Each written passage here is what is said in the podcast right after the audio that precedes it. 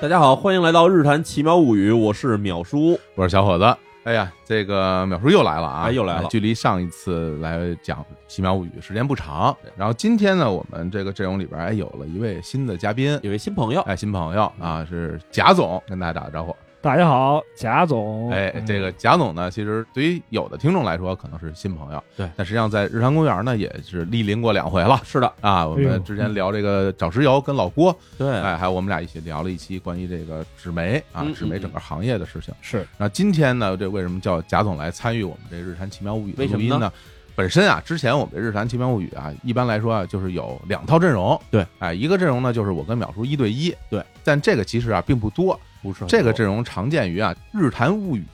对《日谈物语》的一个算是分支的一个节目的 。感觉我们啊《日谈物语》这个单独这个节目啊，是我们的固定搭配。然后这节目的第二季我也在筹划之中。在说话之中，，好多朋友都问《日谈物语》什么时候什么时候更新第二季？对呃，我们在筹划中啊对，等我们的好消息。另外呢，就是有我，有淼叔，有李叔，嗯有时候还有还会有青青年年哎啊，我们这少年侦探团，嗯，哎，是有这么一个阵容。是的，但是呢，最近啊特别不巧哎啊，也是可能就是大家呀工作压力大，啊，对，再加上呢上了岁数了，嗯这个李叔呢身体抱恙啊，对也无法参与录音。青年老师啊这个也病了，人家这个 啊对本来工作压力就很大，对，本来我是叫青年老师说咱们一块儿录，结果他也病了，那这我不一想这不是不成啊，这个啊，我就给贾总打电话，对多找一人给你壮壮胆儿。我怎么这么瘆得慌？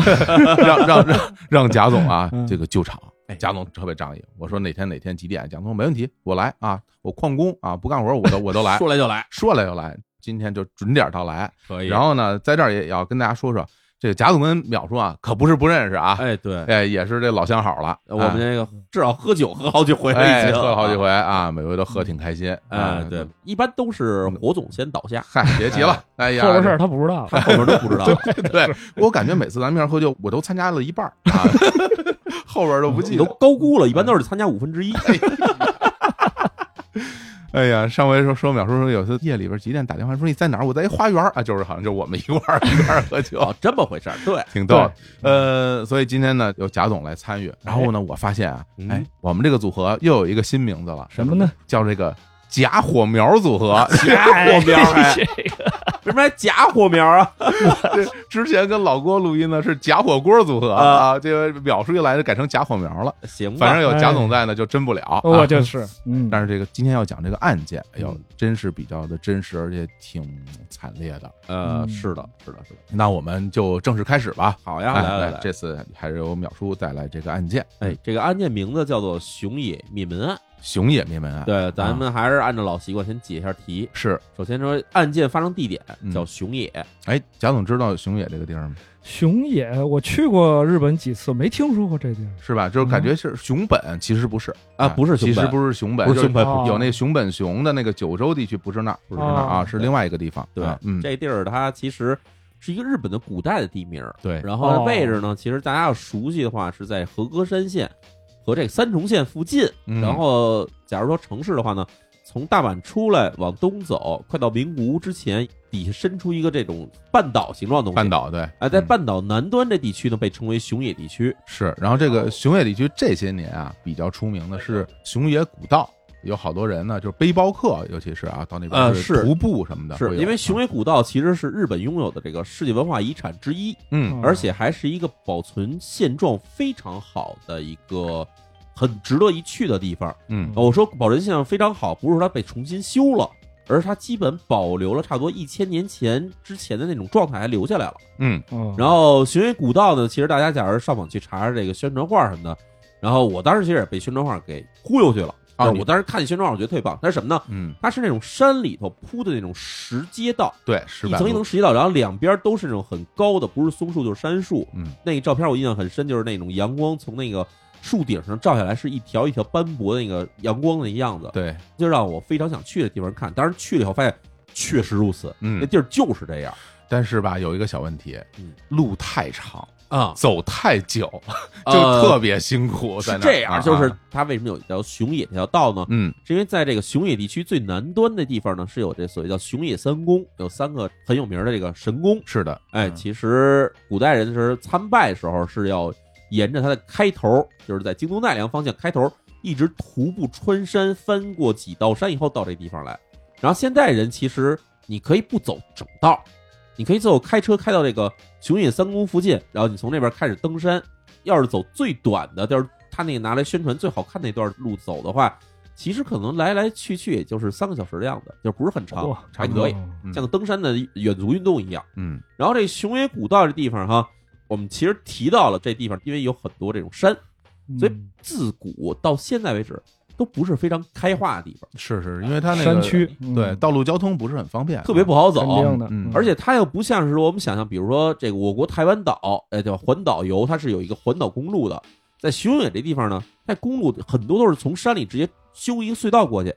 所以沿海地区的那个路是崎岖难走，又不特别窄。嗯，然后这个地方自古以来，这个海边地区的就是一边是山，一边是海，所以它这也没有什么农作物可以种，所以大部分的人都是以这种打鱼为生。是然后呢，我们今天要讲这个案子——熊野灭门案。嗯，那灭门的话，大家知道肯定是一个杀了一家子人的这种感觉。听着挺吓人的。哎太惨了。呃所以我们要先说一下这地方它到底发生的具体地点在哪儿哈。第一地点呢，现在说是三重县熊野市的一个叫做二木岛村。二木岛村，，哎，二木岛村，听着像是一个小岛了哎，它虽然是个岛哈，但它其实它是一个半岛，哦两个小港湾围出这么一个小区域里头来。哦哦，然后从这个地图上看呢，首先它离这个所有主干道呢都相对来说有点远。然后最开始修的时候，其实是有一条国道，就沿着海是修这条国道的。但是随着近年来，或者说这个从这日本七十年代开始的大量的这个建筑开始，就修了这个直通这个两地之间的这种国道，然后修了高速通道之类后，所以这个沿海这条国道啊，就渐渐没人走了。嗯，所以二木岛村这地方呢，它这个人口啊，其实是逐渐的减少的。那他那边有那个 JR 铁路通过吗？这条铁路虽然有，但是属于慢线，哦，就是最慢的那种，最慢的绿皮车，咱们说，站站停的那种，而且是那种一趟车可能只有两个车厢或者一个车厢明白这种明小白明车。白，对，啊，这二木岛村它位置哈，在这个熊野地区，它位于这个熊野市跟这个尾鸠市之间。然后古代的时候，它其实是一个航运跟这个渔业的一个据点儿，因为它是一个小港湾嘛。但是到了这个近代以后啊，这岛上的人是越来越少。在八十年代的时候，这二木岛村呢有二百六十户人家儿，人口总共是八百人左右。结果就到了这个现代的时候，我们说现代哈，如今来看吧，那个地方可能现在剩的人也就是不到一百人了，不到一百人了，不到一，百人特别少啊那，几乎等于没人了，啊就是废村儿了的感觉吧。是那哎可能就是老人了，哎，就是老人，所以我嗯上次去这个熊野时候，我就特意找的这个海边那废路走，就哦，是你那去老了路走，你去了，我就从这儿路过了，哦，从这儿路过，然后我特别喜欢走这种看起来没什么人的地方嘛。嗯，有很多村子，你看起来就是那种，哎，这房子好像还在，但是房子可能至少得有个二十年没人住了那种感 觉。贾总对这种地方感兴趣吗？我这不不感 兴趣，有点瘆得慌，是吧？哎呀，呦，那你嗯回头跟淼叔一块儿去日本，他就老带着你去这种地 儿。哎得嘞淼，叔租辆车，哦你就往车上一坐，说走，咱出去玩去吧。好，一会儿等你一睁眼啊，睡一觉，一睁眼就到了，一看这儿什么呀？这儿。就是虽然不是废村儿，就是废工厂，啊对然后就是废酒店。那我们讲讲这个案件发生在什么时候？这时间啊是在一九八零年的一月三十一号，哎呦，那就还没咱仨呢，这还，呃，离咱现在差不多有个四十多年了已经。真是哎啊，然后这个地方这个小渔村儿哈，首先它是一个港湾，嗯，当时住的是四十户人家，哦，因为我们刚才说不是一共大约有二百多户人家，但是二十百多户人家是在这港湾里头各处分布的，它不是全扎在一起住，所以出案子这个地方呢，其实就是只有四十户人家左右。然后这四十户人家彼此之间都或多或少有点亲戚关系，嗯能想象，哎，他们主要的那个姓儿哈，这姓池田，嗯这，池田是当地的，这等于是一个大姓儿哈，其实，在日本是姓池田的还蛮多的，啊，在嗯日本幸的时间挺多，但是是吧尤其像这种自然村落呢，因为它毕竟有一个这种所谓家族观念这种感觉是，所以是，大部分的本家人可能都住在这地方。嗯这时候我们就要说这个案件男主人公啊，那名字叫做池田一通，嗯，在一九八零年的时候呢，他是四十四岁。哎，这个人他海边上，他其实开了一片那种梯田，梯田上种这种柑橘树什么乱七八糟的东西，还哦，种点小的这种作物。三重那边这个是有的，哎，对，，然后他平常一般都是中午、下午才回来，但是没想到早上起来这哥们儿就回来了，而且特别生气，怒气冲冲就进了门了。一进门哈，池田一通这个媳妇儿就是这个池田南美，三十八岁，哎，他就哎怎么回事儿？今儿这个一通怎么看起来不太对劲呢？哎，他就过去问说：“说你今儿怎么这么早就回来了嗯，？”然后没想到呢，这一通说啊，我不舒服，我回来怎么了？哟，嗯有点这个，哎有气儿是吧？呃，带着气儿就回来的。嗯，池田南美她因为这两天一直觉得这个丈夫这个情绪是不太对劲的，就是说点什么话老老容易蹿火，嗯，爱极，哎爱急，所以她这么带着火来呢，池田南美啊也就没接话。池田南美说：“那你吃饭了吗？”这时候池田一通呢气儿还没消，池田一通说：“我不想吃。”呵，说完以后，就自己噔噔噔就进屋了。嗯然后进了屋以后呢，就在屋里这客厅那儿一坐，坐在那儿就开始发呆。然后一看这样，然后池田美说：“秀，这不好办。”然后呢，她就悄悄的跑到里屋去了，跑到里屋啊找到自己的那个婆婆。婆婆哦其实就是池田一通的老妈。哦，住一块儿，哎，池田一通的老妈叫做这个池田富美，找这富美啊说：“哎呀，一通好像今天情绪又特别不好，咱们怎么办啊？不是一会儿发起火来，对吧？弄不好可能打我一顿之类的。”然后这富美啊，当时其实已经八十来岁了，老太太听这个儿媳妇儿南美说这个一通现在这个情况，你先别声张，先别招他，我先去想想办法。于是呢，这富美啊就走出了屋，走在这客厅里头呢。刚才不是池田一通自在那儿坐着正发呆呢吗？还生气吗？这一看，哎，这池田一通坐地上自己在那儿冲盹儿睡着了。嚯，哎，于是呢，这富美啊就走到这个自己家电话边上，就打了一电话。哦，哎，这电话打给谁呢？咱待会儿再说，咱先介绍一下，说池田一通为什么气儿这么不顺哈、这哦是嗯怎么回事儿？我听他媳妇儿这个话里话外，感觉啊，这人好像平时不老这样，是吧对，啊只有好像是因为最近这情绪不太稳。嗯，这个池田一通哈、他出生的年月呢是一九三六年，三六年之后，他出生以后就没怎么从这地方离开过。上小学、上初中完了以后，就开始在本地读高中。但是读高中的时候，池田一通这成绩不怎么好，结果呢又经常那个什么迟到旷课呀，还在学校里跟人惹事儿什么的。也就到了一九五二年，也就是十六七岁的时候呢，就学校跟他说：“你干脆退学吧，别在我们这学校待着了。”于是池田一通那时候就从这学校等于是被开除出来了。哦，跟家待着，跟家嗯这个待业。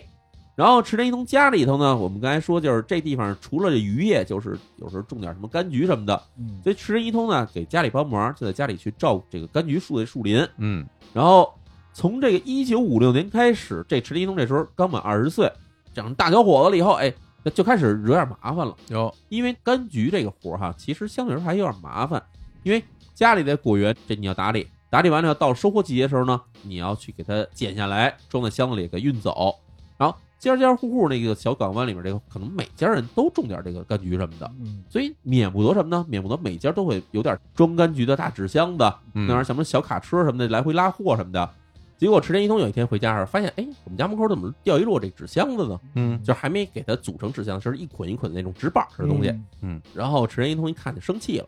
说这谁家垃圾扔到我们家这儿了？然后照着一看啊，这旁边邻居家的那个纸箱子，嗯，直接上人家门去了。二话不说，给人家那窗户门全给砸了。嚯，这么冲动啊，这哥们儿一通这哥们儿感觉起来就是从小这脾气很暴，啊，哎砸完以后呢，这个肯定人家家得报警啊，这人家肯定不会跟你这么一个对吧二十来岁这个大小伙子跟你打架呀。哎呀，别提大小伙子了， 哎哎，然后呢，这这警方一来，警方一来说怎么处理啊？劝了半天呢，最后池田一通的爸爸呀，就跟着人家这个邻居家好说歹说，因为我刚才说了一大村子可能都姓池田，哎对，嗯所以人家是一远房亲戚。池田一通的爸就跟他说：“算了，孩子让人警察带走了就不合适了，对吧？我们赔你点钱，是吧？嗯嗯以后不让他闹了。”于是这事儿呢，基本就让他爸把这个损坏物品一赔，就直接给他私了了。是感觉这个人啊挺冲动的，嗯是吧？对嗯脾气不好是吧？啊，脾气不好好像平时吧，也不是说是那种什么欺负人的那种人，也嗯不是。但是遇着事儿以后吧，就不太容易能够控制自己啊。对，突然就急了，对，说急就急了，跟嗯咱仨似的。跟别 跟别说我呀，我这人性格多多 温顺啊、呃， 对对，跟你们俩不是这这哎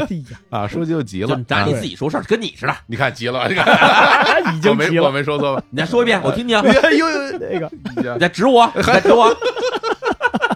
好嘞好嘞，咱们接着聊，接着聊，接着聊哎哎哎呀，啊所以池田一通啊，我们其实可以理解。你想，他从小在学校里就挺惹事儿的，对，然后又没什么受这种好的教育，嗯，这种人的脾气压抑不住，其实我觉得还挺常见。是嗯池田一通惹完这事儿之后呢，又过了五年，到了这一九六一年，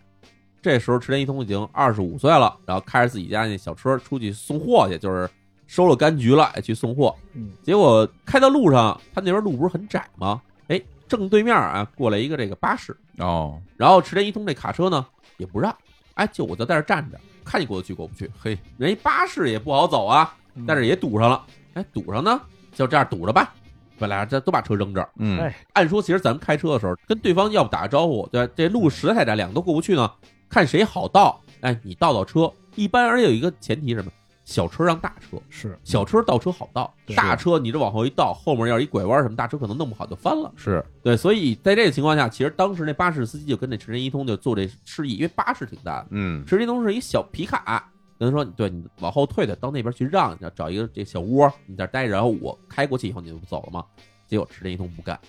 池田一通说，我先进的这路口，凭什么让让你？嘿，嗯哎呀，跟本人一 样这个啊啊，对那犟这儿了，啊犟，上犟上，然后吵嘛，嗯，吵，结果哎，一会儿池田一通就上手了，给人家巴士司机给打了。嘿，我们知道在日本哈，嗯，什么都好说，你骂人什么都行，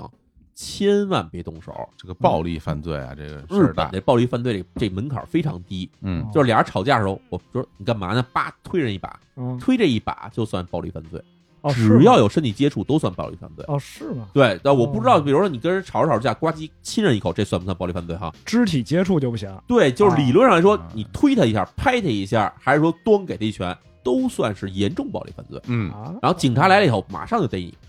所哦以这个时候就是池田一通给人这巴士司机打了以后，这警察来了，跟上一次不一样，上一次是远房亲戚，嗯，这回这巴士司机人人管你是谁呢，对哦吧？还真是，嗯所以对直接就判了一个暴力的一个所谓的故意伤害，嗯，给池田一通给逮着了。逮起来以后说要判刑，哎呀，你看因为这个情况，也就是在日本来判最轻差不多三个月，哦，日本的嗯有期徒刑三个月，基本就是这暴力伤害。但是就得哦得判你，对，反正你肯定蹲监狱去了。嗯然后反正后来考虑到什么？考虑池田一通毕竟没有案底，哦，而且这事儿感觉上是一个两边好像都有点激火的意思，都有点过错，所以就给他判了一个缓刑。这样呢，池田一通就算是没进监狱，但是这案底有了，你看，案底有了，而且呢，这事儿还传大了，因为你想这村子本来就不大。你在这儿把这巴士司机给堵在这儿，然后你还打人家，嗯结果这整个村子里都知道。哎呦，你别看这人平常对吧，不言不语儿的，嗯，这小伙子跟跟那什么似的哈，嗯跟那火药桶似的，一点就着，所以村子里人都有点怕他。家里人也想说，这孩子要这么着下去的话，肯定得惹事儿啊。咱不说他干多大事儿，但感觉村子里一霸一害这种感觉，家里赶快就想说让他结婚算了。结嗯了婚以后呢，有了家庭，有了孩子，这人脾气可能就消磨一点，成熟点儿哈，成熟点儿。哎，啊所以之后家里就赶快给他安排了这个相亲。哎，还真的果不其然，这个池田一通啊，就跟这个我刚才提到这个池田南美俩人结婚了以后，马上这池田一通好像真的变得和蔼很多。嗯，而且呢，到了一九六五年，池田南美呢还给池田一通生了一个儿子，起名叫池田亚男。哎，真不错啊，哎，大儿子出来了以后，一下这陈一通呢，马上就变了一样。平常比如说在村子里头，经常对吧，这吆五喝六的出去干嘛干嘛的，现在一下变成了一个好男人的形象，嗯也不抽烟了，也不喝酒了，而且呢，勤勤恳恳工作，挣钱全往家里交。有时候这个村子里人还看哎着一家子人哈、和和美美的三口之家，嗯出去到海边上去溜达溜达呀。村民呢说：“哎，这这人还真变了。这挺少见的。这哎个在日本这不抽烟吧，就特少；哎，不喝酒就更少了，更少，是吧？这烟酒不沾，就是在日本人里边是非常少的一部分人了。而且还对家里还这么好，啊对对对哎是吧？对对。这感觉像是一个年轻时候的火总哈。啊嗨，我我我烟烟酒都沾啊，这哎这必须承认啊。所以这个个池田一通的转变呢，就嗯让家里人也就对他这个脾气这么火爆这事儿呢，本就给放了心，而村民呢也就把这事儿基本就忘掉了。嗯嗯到了一九七零年，池田一通那个老爸死了，老爸死了以后呢，家里还有点儿，比如说这个果园什么的呢，就全让这池田一通一人给继承了。嗯家里还是年年在种这个橘子，种这柑橘，嗯而且种柑橘其实相对来说，在日本是一个比较挣钱的一种农作物。哦因为他们当地呢，三重县其实是就是所谓坐西朝东的一地方，对有大量的阳光。对这个柑橘其实是需要很多阳光去晒，然后才能让这个柑橘长得是又大又好。而且那地儿温和，就是不是那种暴晒。对，气候是温和，而且还气候相对来说潮湿，对，所以正像是我国这种江南地区的这种种植柑橘的这种或感者觉是的地方。广西什么那边。，哎，没错。对，嗯所以呢，池田一通这时候他在一九七零年前后的时候，一年种柑橘的收入能达到五百万日元左右，多少钱？五百万日 元，这和人民币多少？五百万日元合大约三十来万人民币吧。七70零 年，这啊是不是也太多了？五百万日元。这么说吧，在城市里上班上班族哈，嗯就假如你不是找一个特别厉害的公司，找一普通公司，比嗯如说找一个科纳米啊，啊哎什么嗨索尼世家 呀、哎啊呀，这种行业的话，不给钱都行。嗯，嗯，五百万元差不多相当于你大学毕业进去之后干到三十四五岁时候的收入，对，三十多岁，嗯三十来岁。而且这是七零年啊，那可真不少啊。但是日本通货膨胀没有那么明显哈、哦七零年跟现在其实区别并没那么大。哦，这样啊，对对对，所以你考虑就是池田一通这时候他是大约三十四岁、三十五岁左右，就是他能拿到这个柑橘这边收入呢，是一个相当于普通的这个城市上班的人，同样年龄的人，嗯，是相对来说是一样的收入的。那反正在他们村儿嗯感觉就挣不少了。哎，是在吧当地其实算是一个因为你有钱这的么人多都是在大城市嘛，你在没错在公司上班呢，没，错。那是挺好的。然后又赶上这池田一通这人呢，身体又挺强壮，嗯因为种柑橘的事儿其实是一个比较闲的事儿了，不用天天在那儿看着。所以农闲的时候呢，这池田一通呢会去这个山里头的那个石材厂开采石材的地方呢去打工，去当那个开采石材的这矿工。这么努力呀？他哎这还嫌挣的不够啊？对啊，而且他哦这真是挺顾家的。这个一方面是什么呢？一方面是因为池田这个家里头他有有孩子，嗯，孩子在日本来说的话，那就是一个吸钱大户，跟现在我们国内其实是一样 的。 嗯，就是尽管有什么义务制教育的这种东西，但是给孩子花钱还是基本没底儿的。嗯然后随着他这个长大以后，更多各种花费、教育成本什么乱七八糟都会有，所以实际东西相相对来说是一个那个时代的普通日本人比较常见的一种的勤劳的这种打两形象份工哈，哎打两份工。嗯，结果呢，池田庸在这个山里这个石材厂打工打工的时候呢，得上一种这个职业病，这职业病呢日语叫做白蜡病，嗯，这是什么病？这是一种什么病哈？我们知道就是。在这很多地方，其实都会使用那种有震动的这种机械，嗯，就比如说以前这个盖楼时候，他们要搭这种夹手架也好，搭那种钢架也好，有时候要那铆钉，嗯接铆钉，嗯铆钉就需要拿这么一个就是跟那种冲的那种东西似的，咚咚咚咚咚咚咚咚咚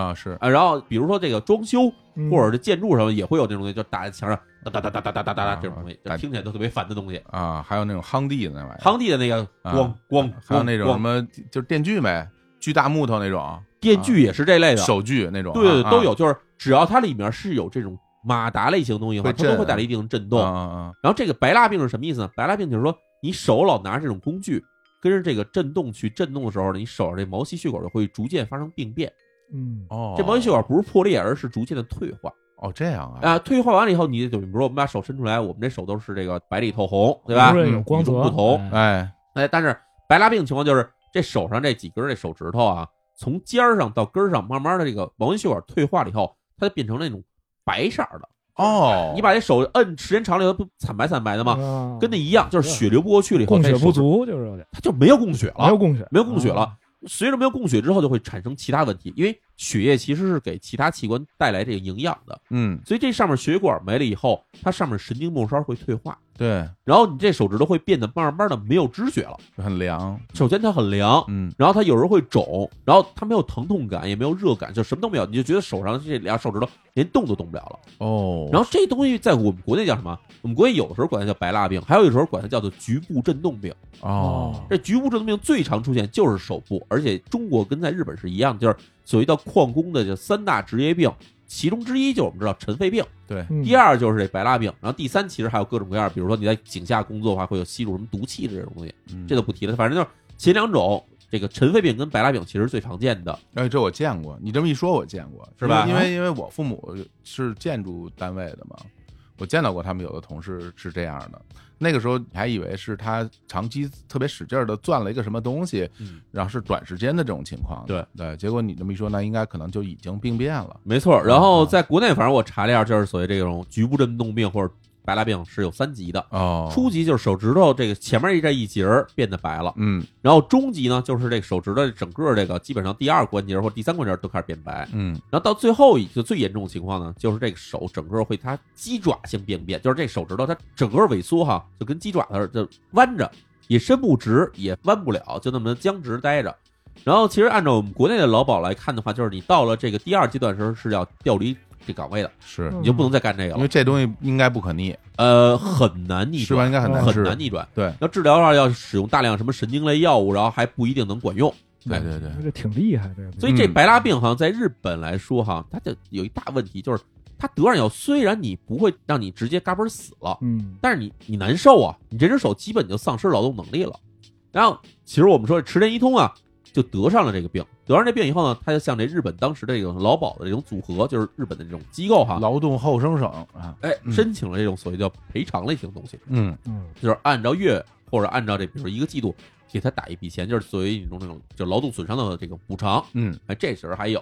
然后再往后，到了一九七三年，这池田一通呢去找了这个当地的巡回警察署，说我要枪，我想要把枪。有枪干嘛？哎，对，警察说你干嘛呀？就是啊啊，，他说我这个平常我们家里这个我有这个柑橘田嘛，柑橘田老有这乌鸦和野猪过来拱我们这树来，哦哎，给我们这果子吃了，所以呢，我要打这个所谓有害的鸟类跟有害兽类，嗯所以我申请了一把这个双管猎枪。嗯警方啊，就一看这确实是这么回事儿，有各种这种损害以后，那确实证明说你这个拿着枪去打这个这个野兽，嗯，那就给他发了一个证儿，然后他就买了这把枪回家。这个在日本啊，申请枪是这么相对容易的一个事儿吗？这是这日本其实是怎么说呢？就是他有一个政府认定职业叫做猎师，就是我们所谓的猎人，哦，猎人是可以合法持有这个枪支的。而且可以贩卖打来的猎物的肉。对，而且假如你持有这个枪支拥有许可证，你可以买枪，同时还可以去买子弹。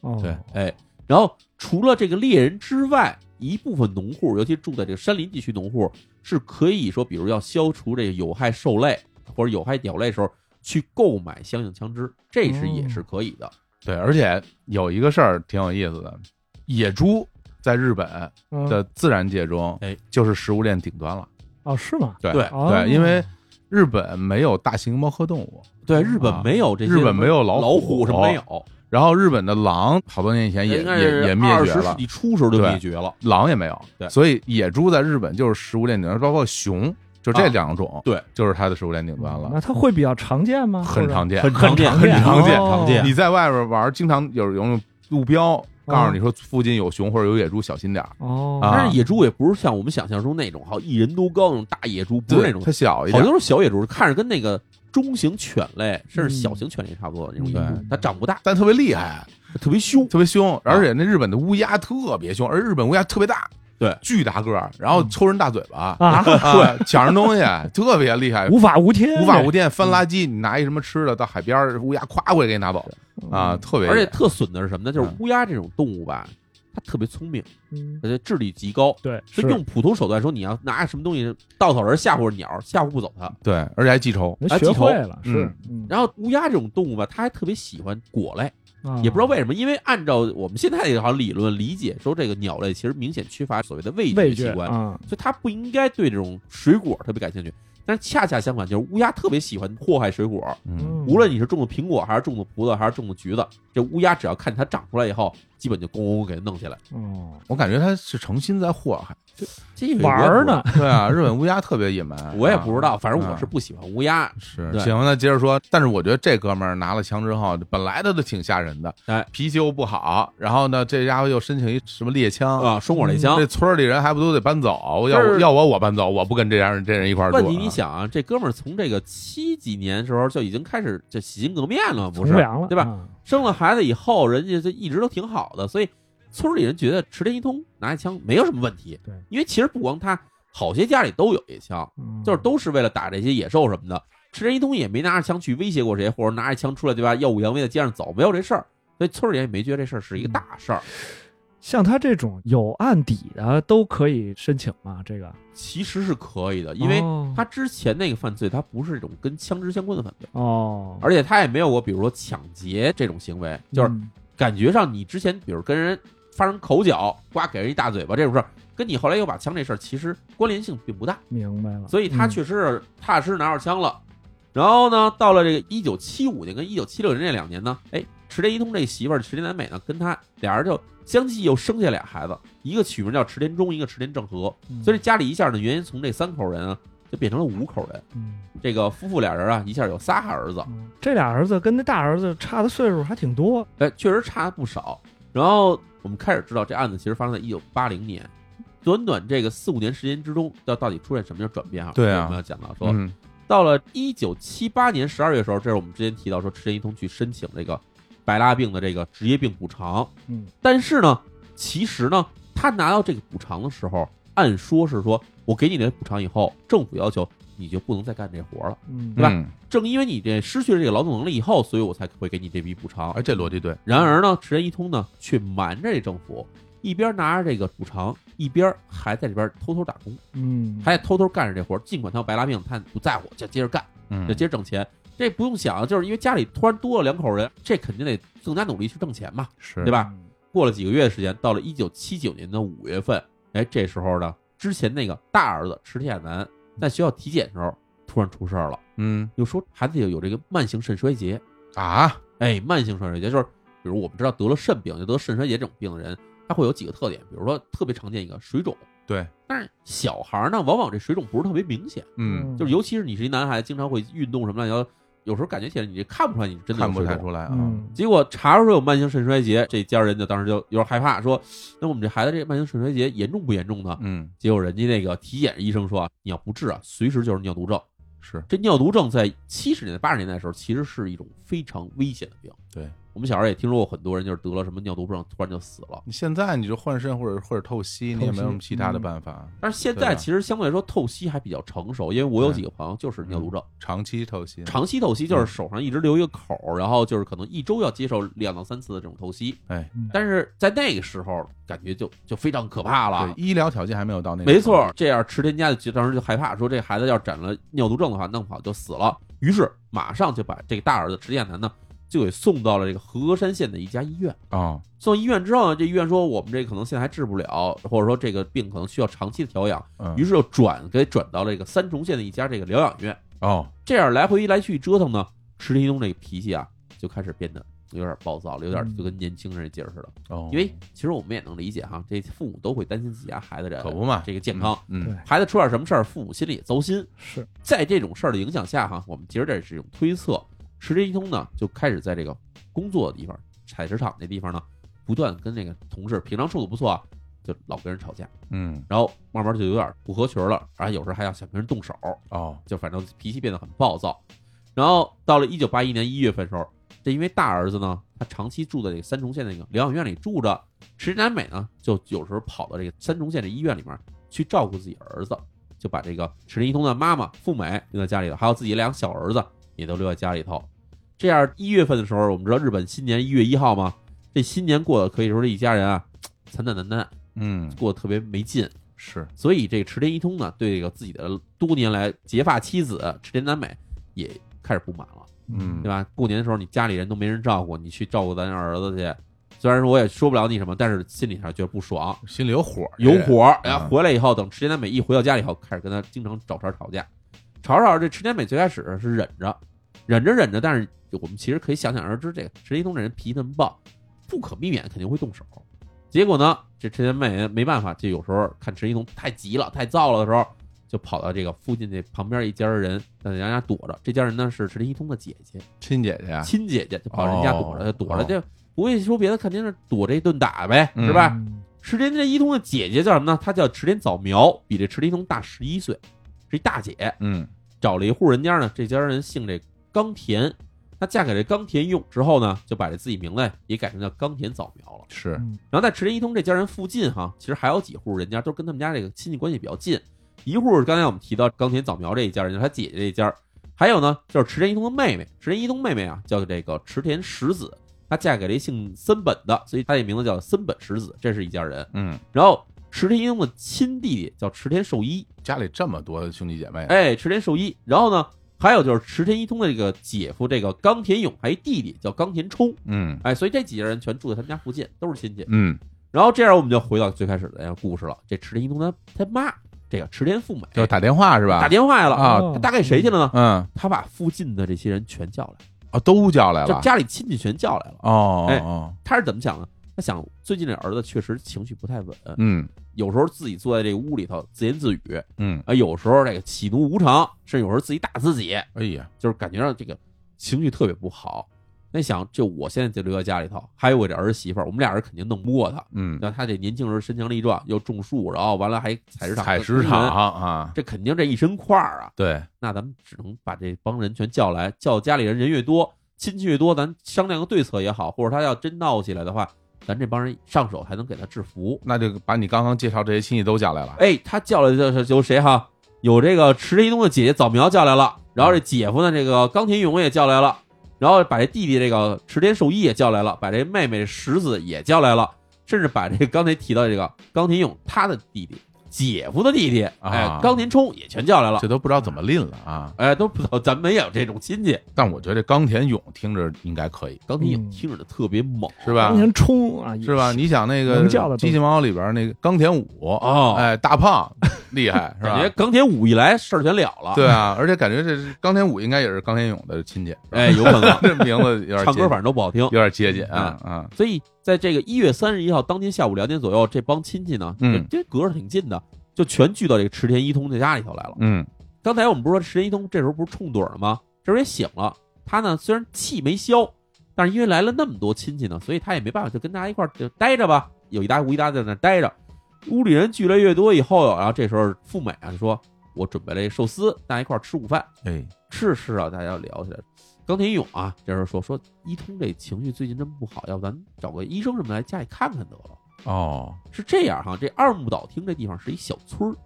这日本小村儿里头一般没有什么医院，所以呢，当地的其实有一些这种中型城市或者小镇上的这些医院呢，他为了解决这这些小地方的这个人看病的问题，他会派出这种医生出去巡诊。嗯，就比如今儿这一天他要转几个村子，明儿一天转几个村子，是嗯这样的。这样啊，所以正好赶上这一天的时候哈，正好医生会来这这附近几个村子。于是这时候高天勇出去说，对吧？找个医生。出去以后就碰上这医生了，说您这个等您空了以后到我们家看看，我们家这边这个池田一通啊，今天好像有点不太对劲。嗯于是呢，这医生呢到当天下午四点半的时候就来到家里头来了。这时候池田一通呢，本来他就折腾一通，然后跟这个亲戚说一会儿话呢，他自己说进屋睡午睡去了。嗯医生来的时候，正好他又从午睡里醒过来了，醒过来一看，哎，怎么这帮人还没散？对吧？他本来就不喜欢这帮亲戚，反正就脾气有点各色了，本来就不高兴，但没闹呢，就这谁也不理，在屋里这待着。医生来了，说咱就当这个体检吧，嗯来，咱先测测血压，因为他觉得说这人脾气这么暴躁，可能是血压升高导致这个情绪激动吧。测血压的时候就问说：“这你最近有什么哪儿不舒服吗？”嗯石提东突然啊一问说你有什么不舒服，一下急了，我没病，你给我滚！哇，这个情绪失控了，有嗯点哎，情绪啊失控了，嗯在场人也都吓了一大跳，然后这医生也吓一跳，说对我也没问什么刺激性的话，你怎么突然急了呢？嗯，然后呢说那要不给你打一针，给你打一针镇定剂，你先缓一缓。嚯，就他这样人，你还给他打镇定剂，他能同意吗？这血压都不让量啊石！田一东说对我没病，你们放开我。然后这时候这个几亲戚一看说这样不行，咱们上去给他帮个忙吧，摁他呀！哎，想摁住他，哦结果呢嗯陈一诺底下拼命挣扎，还真的从这个七手八脚摁着他这人手里，这挣扎就站起来了，弄不动他。哎，弄不动他，嗯，站起来不算，还站在这墙角，一边喘着粗气，一边脸上露出了非常狰狞的笑容，哦，这听着就挺这有吓点人可的怕，对，感觉不太正常了哈，这个。这不对了已经啊，嗯，就这个脸上露出奇怪笑容的时候，这屋里人都吓着，那是对吧？就是感觉怎么回事儿呢？然后医生说什么呢？医生说啊，这么着看来没戏，咱们这么多人制服不了他，这看来这人也是身强力壮。嗯然后呢，现在要打针啊，其实打了估计效果也不行，因为根本就找不着血管儿，这瞎扎是不太行的。嗯就跟这个石一峰那老婆池田美说啊，说第一呢，你们最近啊先别刺激他，先让他平缓一下这心态，嗯对吧？让他先歇一会儿。然后第二就是在下一个礼拜，下周一的时候，你带他去医院找我，嗯那时候咱在医院里就好办，是吧？现在你先别别折腾他。嗯池田美就很着急，说：“那我们这个这怎么回事儿呢？”医生说：“您看有什么原因吗？”医生说：“说我量血压，感觉血压是正常的，所以感觉啊，他这像是精神疾病的发作，哦他不像是血压高导致的这种亢奋哈、哦，嗯可能是这种精神分裂症的一种情况，这么严重啊！哎，而且还是急性发作，哎，这精神分裂症还有分急性，突然间就有了这种。哎，有就突然这人就直接断了线儿的感觉。哦这，精神分裂其实有时候我们在这个，很多影视作品或者文艺哎作品里边会有描述，嗯他其实会被误读，就对有人认为说嗯精神分裂就好像人格分裂一样啊啊，就好像说这人精神分裂以后突然变出另外一人，什么多重人格那这是种，嗯胡说八道，这是胡说八道，根本没这么回事儿啊。不是这么回事。精神分裂的意思就是说，这个人从正常的精神状态下突然分裂出了一些不正常的行为，这个是精神分裂。嗯跟什么你突然出现一新人格，突然什么小孩变老头儿，什么老头儿变女的这种事儿跟没关系哈，我得跟大家澄清一下。哦，对嗯，哎这那种你看就就是他的急性发作导致就是池田一通他从一个平常比较性格可以算是一个正常的一个人，突然分裂出了一种不正常的行为，脾气特别暴火爆，而且还对吧露出什么狰狞笑容这些东西，其实都很奇怪。哦所以这个时候医生的下来的结论就是说，我觉得他像是一种精神分裂症急性发作，所以它有一定的危险性。那怎么办呀？哎，，危险性呢，就是说，首先第一点啊，不要让它碰到什么刀啊、枪啊这种东西，因为它拿了以后，它可能控制不了自己，哦，那哎家里枪赶紧赶紧锁起来吧。该收收。嗯然后第二呢，就是平常能让它睡觉，让它睡觉，让它安静，让它安静，别让它去接触人，也别刺激它。嗯，给它这些交代之后呢，医生就给了池金南美一包安眠药，说你不行，你就让它吃药，它嗯，睡着了它就不折腾了。嗨，是话是这么说，但是像他这种情况，你让他吃药，估计他就也刺激他，只能啊给它这只个能偷水偷的啊。对给啊水里给拌进去，是是是是是，所以陈佳美听着这医生话之后，这医生这时候说我还得查下一个村儿去，我就走了。陈佳美把这医生送走之后，马上转身呢，就把池田一通在平常搁那个猎枪那柜子就给锁了起来。嗯哎，然后就想说什么时候，比如一会儿趁吃晚饭的时候，我就把这个药给它弄下去，是，这不踏实了吗？对，这个时候，池田一通因为刚才也跟人折腾半天嘛，情绪好像平复下来了，而且还能跟人正经说点话了。哎，嗯跟这亲戚还还聊起来了。哎，这是家里人看说好像哎好像没事儿，嗯那这对吧？天色已晚，对吧？折腾到现在已经差不多五点多钟了，那咱们准备吃晚饭吧。哎，一屋子人，池田一通他妈就是池田富美，觉得说把亲戚都叫来了以后，这时候让人回去也不合适，咱就干脆招待所有人，咱在家里吃饭就好了。所以这时候池田南美跟那个富美俩人，还有加上那个池田一通的姐姐扫描啊，这几个人就去了厨房开始准备晚饭，给所有人都准备晚饭。嗯然后屋里人呢，就还剩这几个人以后，池田一通这时候也提出来说，让自己的弟弟跟妹妹，就是这个池田寿一跟这个刚才说的石子，说你们俩啊带着我这俩小儿子，一个叫这池田中，一个池田正和，这俩都刚这时候五六岁嘛，嗯说你们四个人出去开车啊，去那个稍微有点远的那地方，去那便利店买点饮料回来，啊，因为小村里是没有什么小卖部，什么都没有，你们得开车出去。就这样呢，家里人该干嘛干嘛去了以后，这时候客厅里啊就剩仨人了，这是谁呢？池田一通，这个就是冈田勇跟冈田冲这两兄弟。还真是，哎，这嗯冈田勇跟冈田冲俩人没走是什么的原因呢？就是觉得刚闹完，池田一通这时候突然要是再发作，谁也控制不了他。是儿媳妇儿跟这儿呢，还哎，这个冈田勇跟冈田冲这两兄弟毕竟还是一个壮劳力，嗯嗯，人说我们俩人在还还管有用。嗯哎，就这样，时间就悄悄来到了这个一月三十一号晚上六点。那家里人都该买东西买东西，该准备做饭准备做饭。哎，屋里剩这仨人的时候，钟声敲响之后，一场这个血腥惨剧就就此开嗯始。这屋里仨人啊，池田一通加上这个冈田勇加上这冈田冲仨人正看电视呢，也没什么可聊的，聊什么也没劲。其实那个冈田兄弟俩人还有点防备这个池田一通，但是看着他也感觉这好没什么事儿了，嗯哎，这俩人也放下了这个所谓的警戒心。然后这时候冈田勇啊站起来，冈田勇说：“哎呀，我上厕所去啊！”站起来就走了。嗯他们这个农村这屋子，它也不像是我们现在想的咱住的这种小公寓房，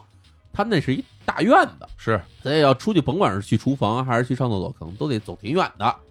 这冈田勇这站起来说，这去上厕所之后，坐在沙发上正看电视，这冈田冲突然觉得脑子后面咣叽挨了一下，哦他也不知道怎么回事，其实是这个池田一通突然啊悄悄的从这墙角把那斧子拿了一把斧子过来，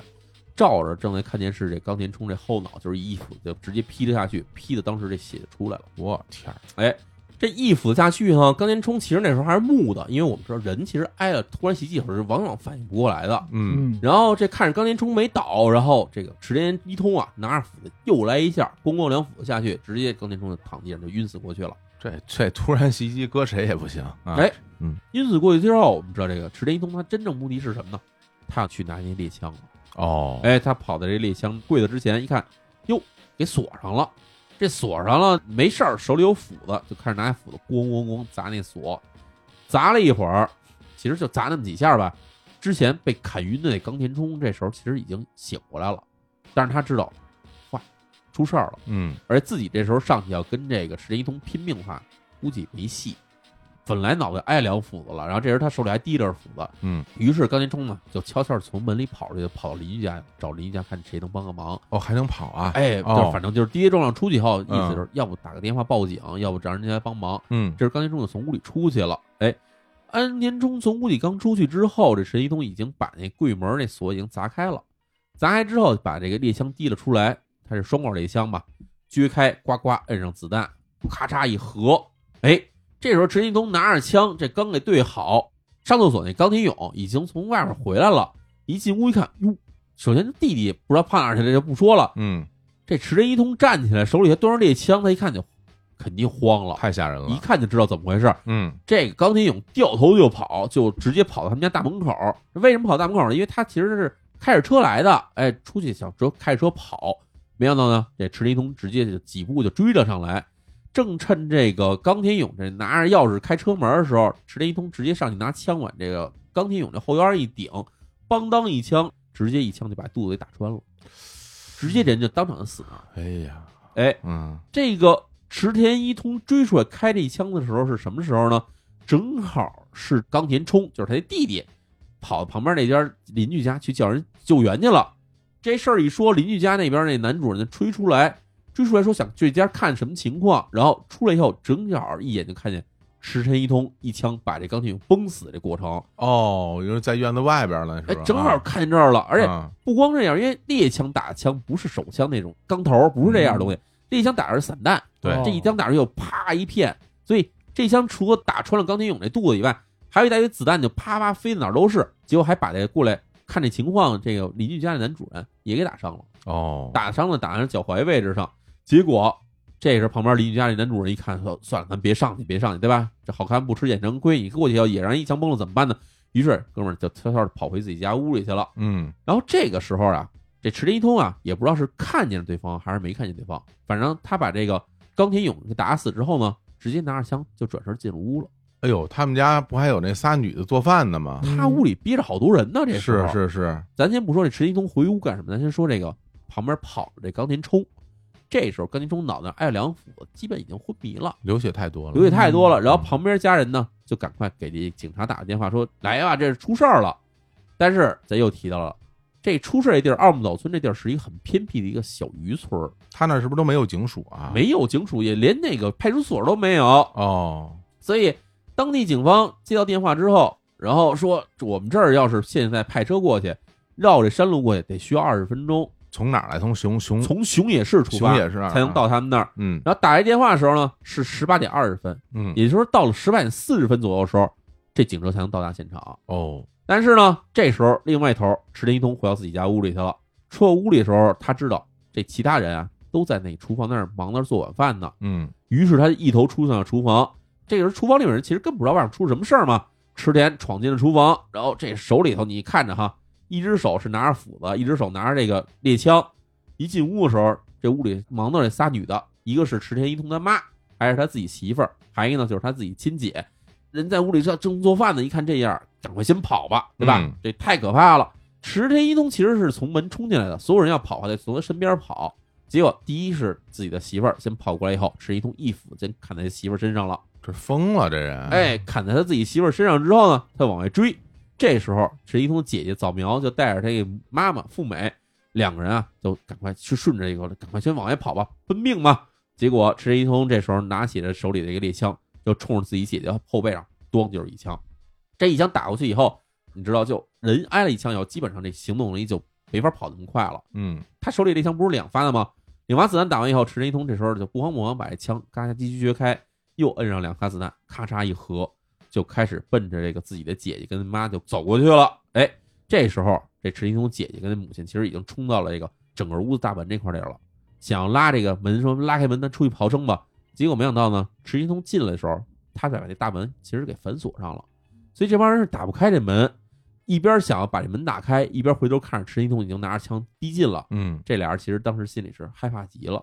没想到池一东就慢慢悠走到面前，拿起这枪就梆梆两枪。这时候门口这个挡在这个母亲身前这个的姐姐早苗，这两枪全打在身上，当时也死了。嗯也死之后呢，早苗身体就直接扑在大门上，把结果这一撞呢，把门给撞开了，哦就等于借着劲儿门撞开了。门撞开之后呢，被这个早苗挡在身下的这个池田富美太妈得爬起来，接着往外走。但是往外走的时候，这时候其实因为他身上已经被散弹枪打伤了，对是站起来是没法跑了，只能是慢慢爬，一边爬一边往外走。然后这时候池田一通就追了上去，一脚就踩在自己妈后背上，然后拿着斧子就把他自己妈脑袋给劈开了。嗯哎呀，这个我这到这时候，他这个人就已经不是个人了。他已经就是啊嗯真的，实在话说，就是我们其实看到很多这种一瞬间的这种所谓叫大量杀人这种行为呢，对，嗯，你下了第一手之后就没有退路了，哎嗯基本上就是横下一条心，杀了完事儿。哎见人就砍，嗯哎，见人就杀。所以在这几枪、这几斧子干完之后，突然另外一拨人回来了，就是刚才我们说哦石田一同他那个弟弟和妹妹带着自己的那俩孩子，不是出去买果汁儿去了吗？对对对，哎，这时候呢，他们开着车回到院子的时候，时间已经是六点半了。六点半，你想一月三十一号的晚上六点半，其实那时候天已经挺黑的了，冬天嘛，对，在大白天往们看一地血，然后那边还有死人，这时候肯定就明白怎么回事。问题就是他们开着车回来，刚买车熄火，车上人还没下来之后，结果石一通这时候其实呢，他知道弟弟妹妹开车回来的时候，就先躲在门口的草丛里头了。然后这时候子弹都上好了，看他们一熄火，石一通直接从草丛站了起来，就对着这个小车这个前面这前挡风，梆梆两枪。这两枪打的正好就是司机这个位置跟那个副驾驶这个位置，两枪，这两枪正好就打在了自己这个弟弟跟这个妹妹身上了。嗯那作为后排是谁呢？是秦一通那俩孩子，嗯，刚五六岁那俩儿子。石一通把他的亲弟亲妹打死之后，又开始给这枪装子弹，装子弹之后到了后面，它是一小面包车，把这小面包车后面门哗啦一拉开，嗯，自己俩儿子在后面坐着呢。这俩儿子一看爸爸这样，其实也不知道怎么回事儿吓，但是吓坏吓了，死因为了啊太吵了嘛。嗯，前面两枪打完以后，一看自己爸爸来了以后，刚想叫爸爸，然后这时间一通拿起枪来就梆梆两枪，给自己俩儿子全轰死在这座位上了。哎呀，这样等于是这车上这四个人就全死在车上了。嗯然后附近这时候我们说这个村子不大，而且呢彼此之间还都是亲戚，就是你都听得见他们那个响动什么的。附近居民也听这个石田家这边咣咣咣咣响，人家知道这是猎枪响啊，嗯当然就赶快说：“哟，这怎么办？”是，那咱们过去的话，免不好也要挨枪子儿，赶快报案。这时候呢，给幺幺零打电话也没用，因为警方之前就说了，还需要二十分钟。这人打电话再快，最快最快也要到六点四十，这警察能到现场。应该已。经在路上了啊。哎，所以呢，这帮人就只好说，哎呀，咱全别出声儿，嗯，全躲着，不然给他招过来以后，咱这边也倒霉。只能是这样去处理。结果就这么着，过几分钟以后，到了这个十八点三十八分，终于两辆警车就开到了这个池田一中家门口，可算来了啊。可算来了。因为嗯是什么呢？警车上带的是警员啊，他们不知道这边是到底出了多大事儿，因为那时候也没有手机。他们出发时候是听说那边好像是有人被猎枪所伤，嗯他们觉得可能要不是枪走火了，有可能是比如说是不小心导致的结果。嗯，所以这帮警察到现场的时候是没想到这现场是什么情况的，谁能想到是这种情况啊？哎，等他们警察一下车以后，哟，这地儿怎么回事？门口首先两辆车，这俩车呢，一看这地上都是血，嗯，嗯而且车上都有死者，而且死者情况非常恐怖，不是被枪一枪打在后腰上，打在一个可以说肠子全流出来这种情况，嗯要不就是一枪给胸口轰开了，直接就血肉模糊倒在那儿。这警官一看说，我们这地方从来没出过这么大的事儿啊，嗯对吧？看这种情况，说那我们得知道，就首先这是谁干的，这凶手是谁，他手里是什么武器？哎呦我们这帮还真警是察，这八个警察打得过打不过还不知道呢。对，因为对于警察而言，他并不知道有几个人在行凶啊。哎，对吧？哎，所以呢，这时候警方一边是说赶快去看看附近这几个尸体，嗯呃看起来是尸体，是不是还有口气，嗯对吧？先过去先抢救一下，这努力一下。另一方面就开始对着屋里喊话，说这屋里的人，你听着，说这个我们是警察，你已经被包围了，放弃抵抗，说投降，基本就是喊这些话。但是呢，这屋里这池田一通啊，听这些话以后根本没理警察，他这时候已经跑屋里来了，嗯隔着窗户啊呢就冲外面咣咣连放两枪这空枪。哦，放完以后，这警察当然也吓坏了，因为其实我们知道日本警察手里的武器其实是比较的薄弱的，顶多有点这个小手枪，跟这个猎枪相比起来，火力是差很多的。所以警方这时候啊说，咱们尽管有八个人，咱们没法强行突破，因为咱们冲进去以后打得过他，打不过他是不知道。第二，我们也不知道屋里到底有多少人，有多少枪，这是什么咱不明白。而且呢，警方这时候还不能排除说屋里是不是还有人质，还有活着的人。是假如警方这时候要强行闯门的话，不光是警员自己可能会受伤，而且可能人质也就性命不保。那警方说：“咱们这么着，别愣往里冲，咱们先叫这署里头给咱们进行这个警力支援，把他们看有没有能派这种重火力的，对吧？防暴队什么的能叫来。”他们就通过这无线电就呼叫了警力支援，给了自己的一个上级汇报。然后到了十八点五十分的时候，这熊野警察署和这个尾鸠警察署的这个二十名的这个支援警力，带着这各种武器，以及还有这种什么救护车之类的，从这个各个地方向着案发现场出发。这个时候时间呢是这个晚上六点五十分，这时间就这么着一分一秒的过去。其实呢，在现场来说是死一般寂静。是，一方面，警方不敢接近屋子，另一方面呢，池田一东在屋里呢，其实谁也不知道他在忙什么，也没动静了，没动静，而附近居民也都不敢出声，因为一出声他们怕也有来事儿。对，所以现场就这么着僵持，僵持了二十分钟。这二十分钟就是在等待这支援警力到来，嗯直接到了晚上七点十分的时候，终于这二十多名支援警力到达了现场。这时候可以说是彻底的把这池田家进行了包围。嗯，哎而警方这时候开始重新喊话了，因为他们其实这时候一方面现场到达那八名警员呢，也先跟这周围的邻居啊了解情况，说家里到底什么人都有谁，谁今天晚上出现了，然后他们都有什么事，问清了以后知道这屋里大概只有池田一通一个人了，只有这么一个人，而且开枪人就是他，所以这时候警方开始从外面冲进去喊话，说这个尽快投降，说你要不投降的话，我们就向你屋里发射这个催泪瓦斯弹。嗯，打了催泪瓦斯弹以后，这人其实就基本失去了行动力，就眼也睁不开，然后也没法呼吸，就肯定得跑出来。所以这时候是说这个赶快投降，我们给你一个最后期限，再过五分钟你要不出来，我们就发射催泪瓦斯弹。嗯喊完这话之后，突然这屋里啊就有个响动，啊，是什么呢？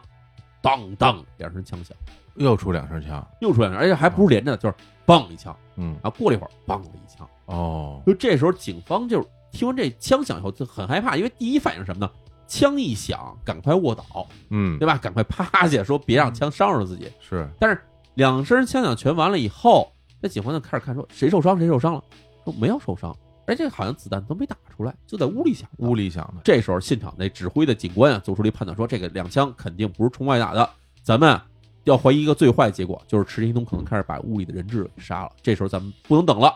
到了十九点十五分，按照警方最后给他规定的通牒时间以后，哎，一声令下，二十多名警员这一块儿冲进了池田家屋里头来，冲进来就是拿枪或者指着说不许动，举起手来，嗯，四处去寻找这个池田一通的身影，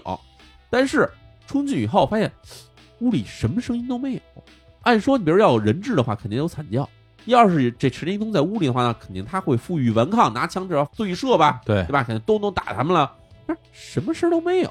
这时候，警方在这时候拿着那个手电筒，把这屋里这个灯开关打开以后，一看，哟，池田一通这时候坐在客厅的这个墙角这儿，他这个肚子上跟这脑袋上各有一个大窟窿。哦，就那两枪自他杀两了，枪自杀，杀，其实是先拿着那猎枪冲着自己肚子开了一枪，嗯，然后冲着自己脑袋开了一枪，这两枪给他等于是当场直接结束自己生命，哎呦，自杀了。行，嗯，所以这事儿到现在为止，可以说灭门案就算是彻底就是灭门了。嗯所以警方这时候就得清理现场呗，对对吧？在现场的办案警官回忆说，说这个自从当了警察以后，这几十年了以来没见过这么可怕的现场。为什么呢？说这屋里头除了池田一通本人开枪自杀之外，还有谁呢？冈田早苗、冈田勇，还有这个森本实子、池田秀一，加上池田一通的两个儿子池田忠和、池田正和，以及池田一通的母亲池田富美，七个人当场不治身亡。嗯，然后我们刚才提到，就是这个池田一通的老婆池田南美，对池田南美在从这个厨房要逃跑的时候，其实是被这池田一通一斧子砍在身上了。对，嗯，这砍在身上砍在哪儿呢？砍在这肩膀这位置上了。哦，肩膀这位置，其实我们知道他离脖子挺近的，这一斧子要是砍在脖子上，直接大动脉破裂就死了。但是他很幸运，这一斧子砍在他肩胛骨上了，哦，肩胛骨这地方直接把这斧子就挡住了大部分冲击以后，没有太多破裂的问题，所以就是他这一下是被砍翻了以后，池田一通就凿了他几下，但是都没造成致命伤。所以池田南美呢是这事件中的一个幸存者，哦而且他是一直在现场幸存者。他开始有一幸存者是冈田冲，冈田冲其实是挨了几斧子以后就跑到人跑家邻一居家去家了。了，啊所以池田美等于是在屋里被发现的唯一的一名这幸存者。哎，尽管是受到了这个斧子的劈砍，然后陷入重度昏迷之后，但是过两个月时间之后呢，池田美就康复出院了。哦康复出院之后呢，其实大家别忘了，这个池田一通和池田美还有一个大儿子是住院的，就是因为肾病住院了那个大儿子。对，对对，就这样，这池田美出院之后呢，就去这个医院把自己大儿子接回来以后，带着自己大儿子就搬回了这个在和歌山县的老家呢，就跟这个儿子两个人就相依为命了，啊，自己的老家，哎，自，己搬回去啊了。嗯嗯嗯，这们还说另外一个人就是这谁冈田冲，冈田冲是最开始爱良辅的，不是出去求救去了吗？是，求救之后呢，医生来了以后进行这个检查，发现第一呢，这斧子虽然砍上了，但是呢这砍偏了，嗯，怎么理解哈？假如正对着这脑袋砍，我们脑袋是个圆的，对，嗯所以劲儿用不好，经常就是这一下就错开了，嗯所以它其实只是破开上面的皮肉，但是头骨没有受到损害。幸运啊，哎，对，然后呢，除了这个失血之外呢，他因为这斧子还挺重的，所以造成了这个脑震荡。嗯治疗了大约一个多月以后呢，冈田冲呢也算是康复了。啊，除了这两名这个幸运的这个所谓幸存者之外，剩下当天下午来到这池田一通家里聚会的所有亲戚啊，可以说是无人生还。所以呢，是，最后这起案件导致了七人死亡。七人死亡之后，这池田一通这家里头也就没人了嘛。对，没人之后，他们家这房子呢就成为了一个废墟。到现在为止，这房子还没拆，还在路边待着，还是飞机哦状，嗯还是废墟。我然后我从那个地图上一看呢，啊，这房子我还有印象，我确实从他们家门口经过过，啊，你还去过？就那啊房子还在那儿呢。啊哦，，当然我虽然没意识到这房子就是一个凶案现场，不然有可能直接就停车到那儿去看看了。哎，这真是这个，就是日本啊，挺在意这个东西的，没错，这对就对是凶宅嘛，凶宅，而实在是且太凶。而且他这个也是私人财产嘛，没错，估计就一直这么放着就荒废了嘛。我觉得不单单是因为这个，我觉得很可能是因为这个事儿的出现，会导致他周围的这些邻居可能也会比较害怕，比较各色这事儿比较害怕，比较对难受这事儿啊对对对对对，所以这当地的衰退这个情况啊，咱们其实从一开始就能介绍过。最开始的1980年的时候，这地方还有个八百来人，随后到了1990年的时候，这地方只剩了六百来人了。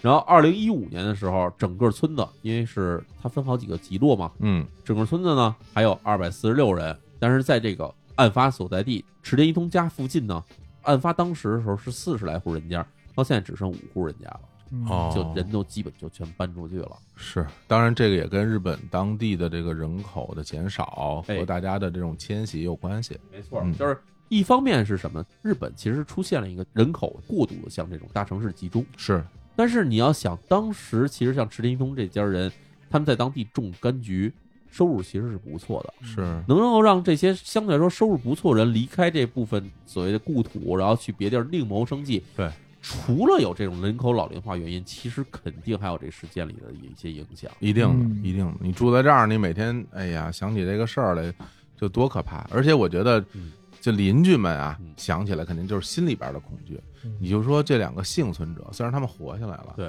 但他们看见了这些东西，这个我觉得都是一生永远无法弥补的这种创伤。而且你想，嗯这个案件发生的时候，嗯警方是需要二十分钟才能到达现场，真是对吧？嗯就很偏远，嗯所以你要在地上住，你还会害怕。就是，嗯，假如再出这么一事儿，是不是还等个二十分钟，这警方才能到这边来？我们说二十分钟，那在当上的人可能觉得就是两天或者两年了，已经就是你实在太可怕了，这个嗯对过程对对所以人们选择说居住到这个更方便、安全更安全地方来说嗯，这其实是一个可以说是自然选择吧。嗯哎是然后就这样，随着村里的人口越来越少呢，这个村子里面那个小学和中学啊，就相继都闭校，没人没人了，哎，没有人了，嗯哎，，在这个二零一四年这当地荒坂中学闭校的这最后一年的时候呢，荒坂中学加上荒坂小学这两个学校加起来，整个所有年级的人只有十一个学生，哎呀，很多平均下来可能一年级只有一个人的感觉了。是哎是是，然后这个地方其实我们再往前倒，假如倒过二百年前，在这二木岛这港湾这儿呢，其实是有一个传统的一个祭典的祭哦祀活动，嗯哎，叫做二木岛火祭。啊，这个火祭的目的是什么？据说啊，是为了祭拜当地的这种一个比较凶的一个神灵。啊，情况是什么呀？就是开着船到海面上，然后在海面上点那种火把，嗯，然后用火把好像去怎么着，就像有点像捕鱼的那种情况似的，嗯然后这么着去做一个这个神的祭典。而你要不进行这祭典的话，这个神就会发怒，所以就会导致什么灾祸发生。但是因为村里人越来越少了，所以这个祭典呢，在这二零一零年前后的时候呢，就彻底停办了，再也没有举办过这个仪式了，是没有人了嘛，没有人了。没有人了，这些东西都得去准备材料什么的，很多人呢要去做这个事儿啊。我估计留在那儿那些年纪大的人也做不动了。嗯，对，年轻人也不愿意参加了吧？哎呦，这个案件，哎呀，我跟淼叔录过特别特别多案件啊，在我们日坛公园儿，嗯然后包括我们录的这个《日坛物语》，日坛物语还有我们这个李淼谈奇案嗯呃，这些案件我录录过特别多，但是我觉得这个案件可能是咱俩录里边儿我觉得最惨的一个了。就是实在是下手的方法太过于就是狠了，而且就是太突然了，也没有任何的铺垫，对吧？就是上来这人就就变成一魔鬼，然后康嗯康康就开始行凶了，这样对，所以这案子特别像什么呢？嗯活动你还记得咱俩之前录过一个中金川的灭门惨案，哦，钟金川有印象、啊，那个人叫袁静，嗯然后他也是把自己的媳妇儿、把自己的儿子、女儿、女婿全叫到自己家来，然后把他们全一个全杀死在屋里头了。是，但是他那个手段没有这个这么惨，那个大部分是勒死的。对，这个太凶残了啊！对，所以这两起案件其实当时我就我看这两起案件的时候哈、嗯一前一后，我觉得这俩案件好相像，嗯，嗯，只不过手段嗯不同。是哎是是，所以聊到这儿，其实我就在思考两个事儿啊，就一个事儿，因为第一个事情其实已经没办法求证了，就是这个池田一通这人啊，他是不是精神分裂症，哎，他的精神到底有没有问题？呃这事儿其实是没法确诊，因为人已经死了。，对对对，嗯然后但是从他这些行为上来讲，我会发现有一些疑点，嗯，就比如说。因为我我我也不太清楚啊，就是关于说精神分裂症，他一定会有什么样的情况，而且可能每个人的情况不一样。对但是他这里面，你看，首先他还有那种埋伏的过程，对对吧？他还在某个地方躲着，然后去嗯袭击别人，对，然后最后他还有自杀的这个行为，对。那我其实就不太就，如果你真的是就像刚刚他那些作案的那些过程里边，他已经完全就失去任何的理智了，嗯，对吧？就见人就杀的那种情况，那为什么警察来了你还知道躲着？然后躲完之后，最后让你处理不处理，为什么你还会自杀？其实我对这事件解读是这样的，就是精神分裂症它其实会导致一些明显的行为上的偏执。嗯对我们有时候在生活中见到最常见的精神分裂症，就是有些人自言自语，嗯有幻视，有幻听，然后会觉得有人在迫害他，或者有人在跟踪他，或者甚至有的时候觉得有人在通过某种什么特殊的手段，什么电波之类控制自己大脑啊，这是明显精神分裂症的一种病症吧。然后在这案件里面，其实我们也能看到，就是池田一通这个人，他尽管有这种偏执行为，就是他想到了说我要杀死屋里的所有人，但是他的思维，就是他的思考能力是没有受影响的。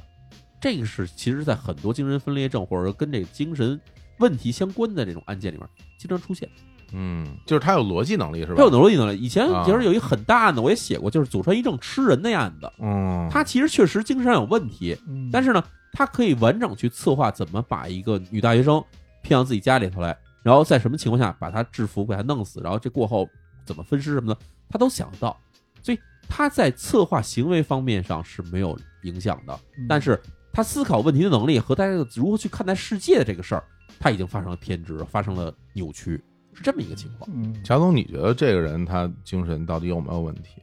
或者说之前的某一些细节能不能表明他精神上是有一些问题的？就是说，除了这案件以 外，啊我觉得他这么说吧，因为我之前也介绍过，嗯我这个大学学过一段生物嘛， 啊然后啊这啊段是对于这个人脑，现在淼叔也知道，这嗯人脑应该是现在已知人类已知最复杂的结构，没错，不管是生物学还是其他生嗯物电子。所以，像你们所说的这种情况啊，这个病症导致的行为，包括他病症之前之后的逻辑性哈，这些具体是怎么样？我觉得现在有的事儿肯定是现代医学不足以去那个、呃解释释的的东西。，嗯但是刨出这些呢，我想说的是，这个案件给我特别大的刺激吧，可以说不叫嗯感触了，嗯就是说他对两个亲生的孩子痛下杀手的这种行为，包括你们刚才提到的之前的那些案件，嗯，就是咱俗话也说这个虎毒不食子嘛，嗯，一个人如果到这个情况下，不管他是不是在精神分裂的范畴或者任何范畴之内，我觉得这都是一种极恶的行为。这种恶可能就是已经没有人性的约束了，所以他这个极恶的行为是感触最大的这一点。因为你其实看这个作案过程里面，他在打死自己的两个儿子之前，其实还是亲手把自己母亲用斧子给劈死了。对，完全就没有亲情和这个人的基本的伦理道德了，甚至就是连动物性的里边都会有这种亲情的这种概对，念。那你说对吧嗯你说自然界动物里面那有没有逻辑呢？它做事有没有什么呢？对但是它都甚至会为了繁衍，或者说为了这个天生的本能吧，它都嗯不会去攻击这个。对呃哎，所以从这点，我觉得进行判断的话，池田一通的这个精神分裂症还是挺明显，是吧还是挺嗯它明显还是一种病态的。就是嗯一般来说，或者说我们见到大部分情况下，这个杀人犯他假如不是这种丧失理智的情况下进行杀人的话，嗯。他往往在对自己的血亲至亲的时候，他会有所忌惮的。嗯，是你包括咱们聊了那么多这个连环杀手嗯，也没听哪个连环杀手杀自己家亲戚啊。对，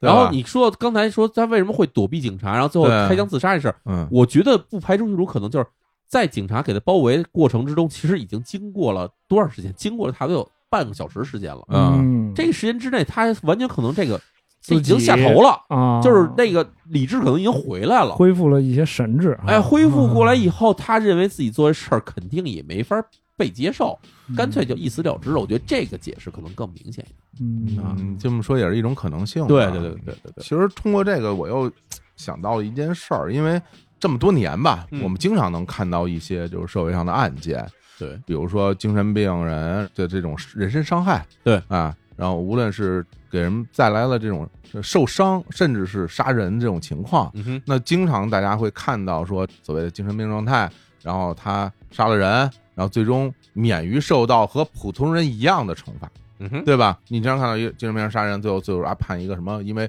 呃精神不受控被判一无罪什么的这种事儿。其实我经常看到大家对于这种案件的时候的那种评论是非常激动而且愤怒的。嗯呃，其实我也有类似的心情，嗯哼我必须要承认我有类似的心情。嗯就是比如说像这个案件，嗯，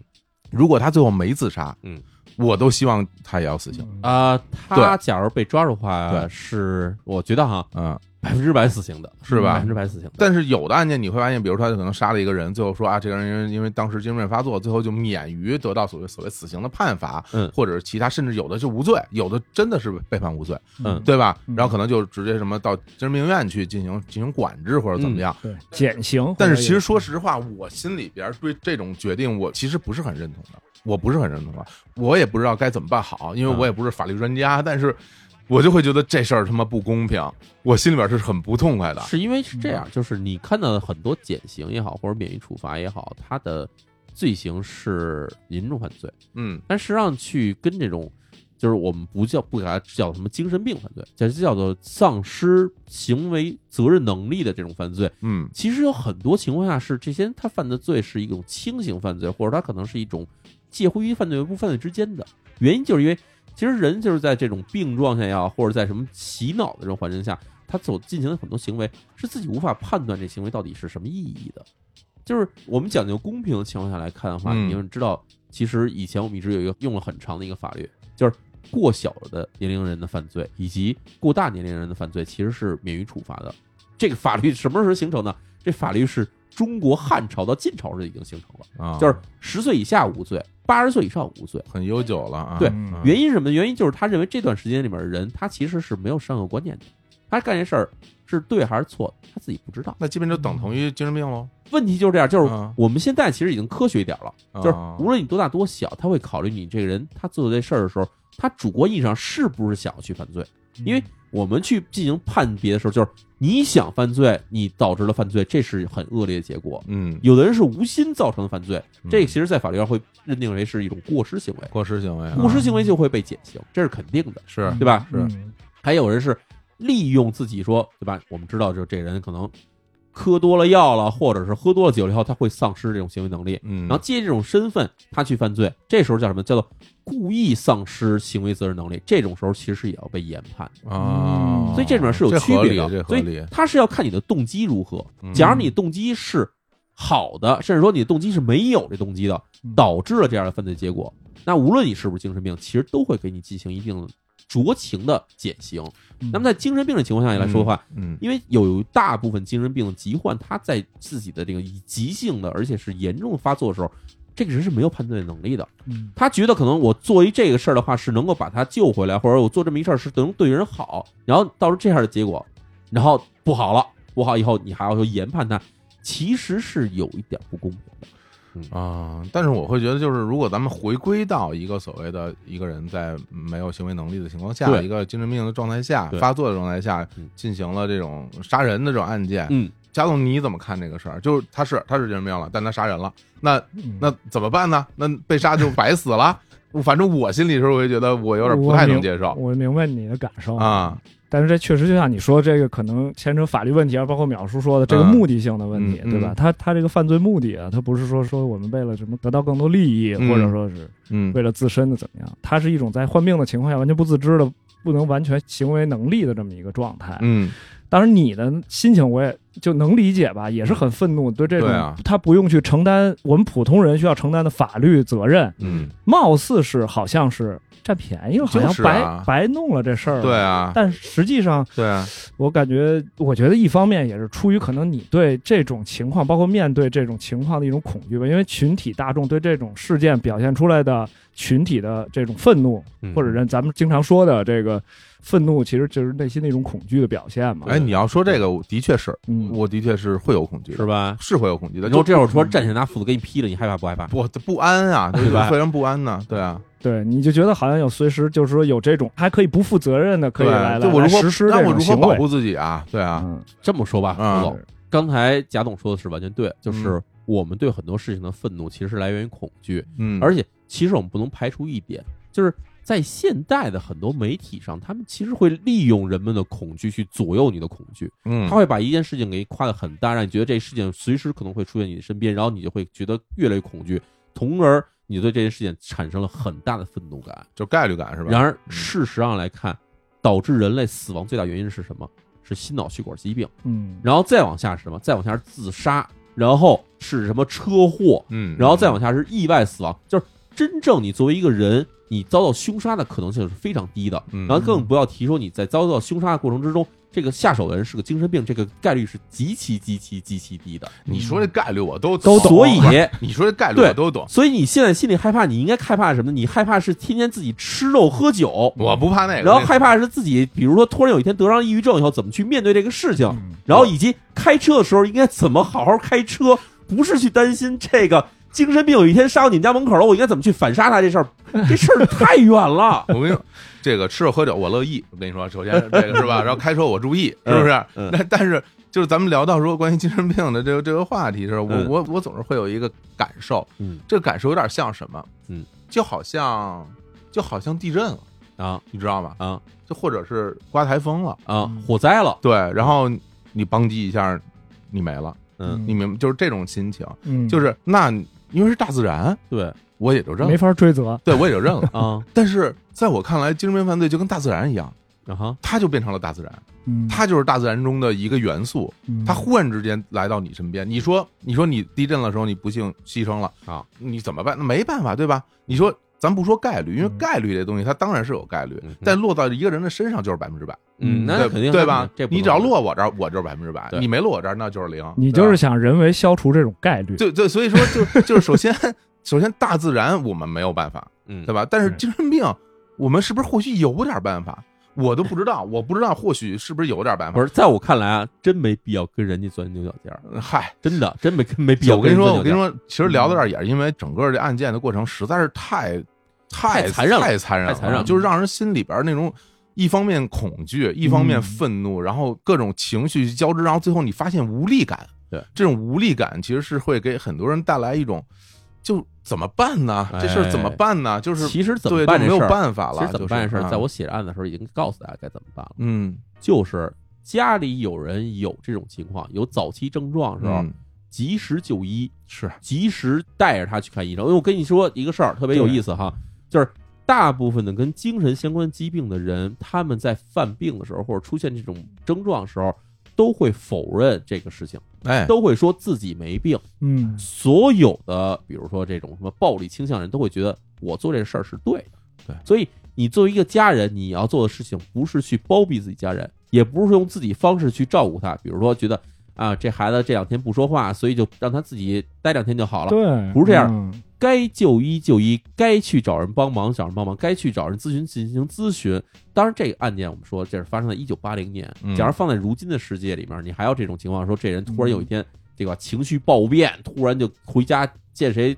脸不是脸，鼻子不是鼻子的，嗯，这种情况下，该找人咨询进行咨询，然后找人帮忙，然后对尽早去帮他去治这个病。我相信，其实，在案里面，池田一通这个人，他假如真的是按照那医生说的时候，给他安定剂扎进去，然后吃了这安眠药，扛到周一，周一送到医院的时候，确诊之后，哎臭确诊哎甭管到底是短期的这种暂时性，比如障碍性的发作，然后吃点药好了，还是长期要收治到这个精神病院里头给他收起来，它都不会导致这起案件发生。所以，火总回到你的问题上，说这时候怎么办？怎么对吧办啊？嗯，假如说是自己家人带他去看病，假如是你自己，那别人跟你说你要去看病的时候，你别跟人说我不去，我没病，你们谁过来我砍死谁嗯，别说这个，跟人乖乖去看病，嗯这就好了。哎呀，所以说啊，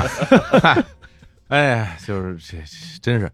当然，我觉得这里面就有一个很重要的问题，就是判定的问题，嗯对吧？？就是如何判定一个人是否真的有精神病，然后如何判定他的程度，然后包括他的程度会受到什么样的规格的对待，对吧？比如说你是呃几级类似于对，啊比如说啊你是在家就可以，还是必嗯须要在医院或者怎么样？其实我觉得这个应该，当然我希望他会有一个更明确的一个判定，不然的话，这个事儿也挺危险的。我说你有病就有病，直接把你扔进精神病院，你嗯没错再你再也出不来了。没错，这个东西你就百口莫辩了。然后我说我没病，你说你看他一说没病，一对看就有符病，符合这 个对，符合这对个符合这个对特点，所以这个东西有的时候会出现在一些影视作品里面，大家嗯把它当做一个笑料来来看待。实际上，你去深想的话，这事儿其实挺可怕的。 所以我希望就是说，也当然也是一个呼吁吧，就是听到我们这节目的听众们应该明白一点，就是首先，精神病的这个无论说是防治也好，还是普及知识也好，是一个大家都应该参与的一个事儿。你不要看到一个事儿以后觉得，哎，这是一个神经病，甭理他了，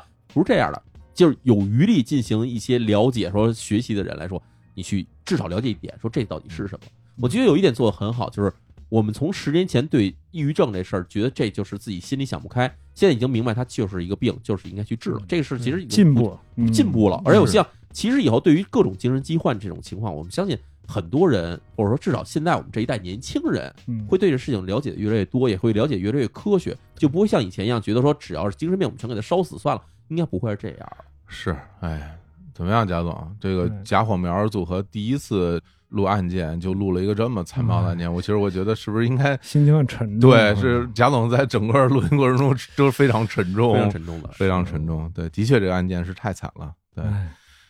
哎，行吧，反正我们只能有的时候吧，面对很多现实上的东西，我们只能发出一些祝福，祝福这个世界上这样的事儿越少越好，哎，对对吧？嗯提高自我保护意对识，对对，愿世界和平嘛。嗯，真是行吧，那我们今天就聊到这儿吧。啊好的好吧，那好我们跟大家说拜拜。哎，拜拜。拜拜。 thank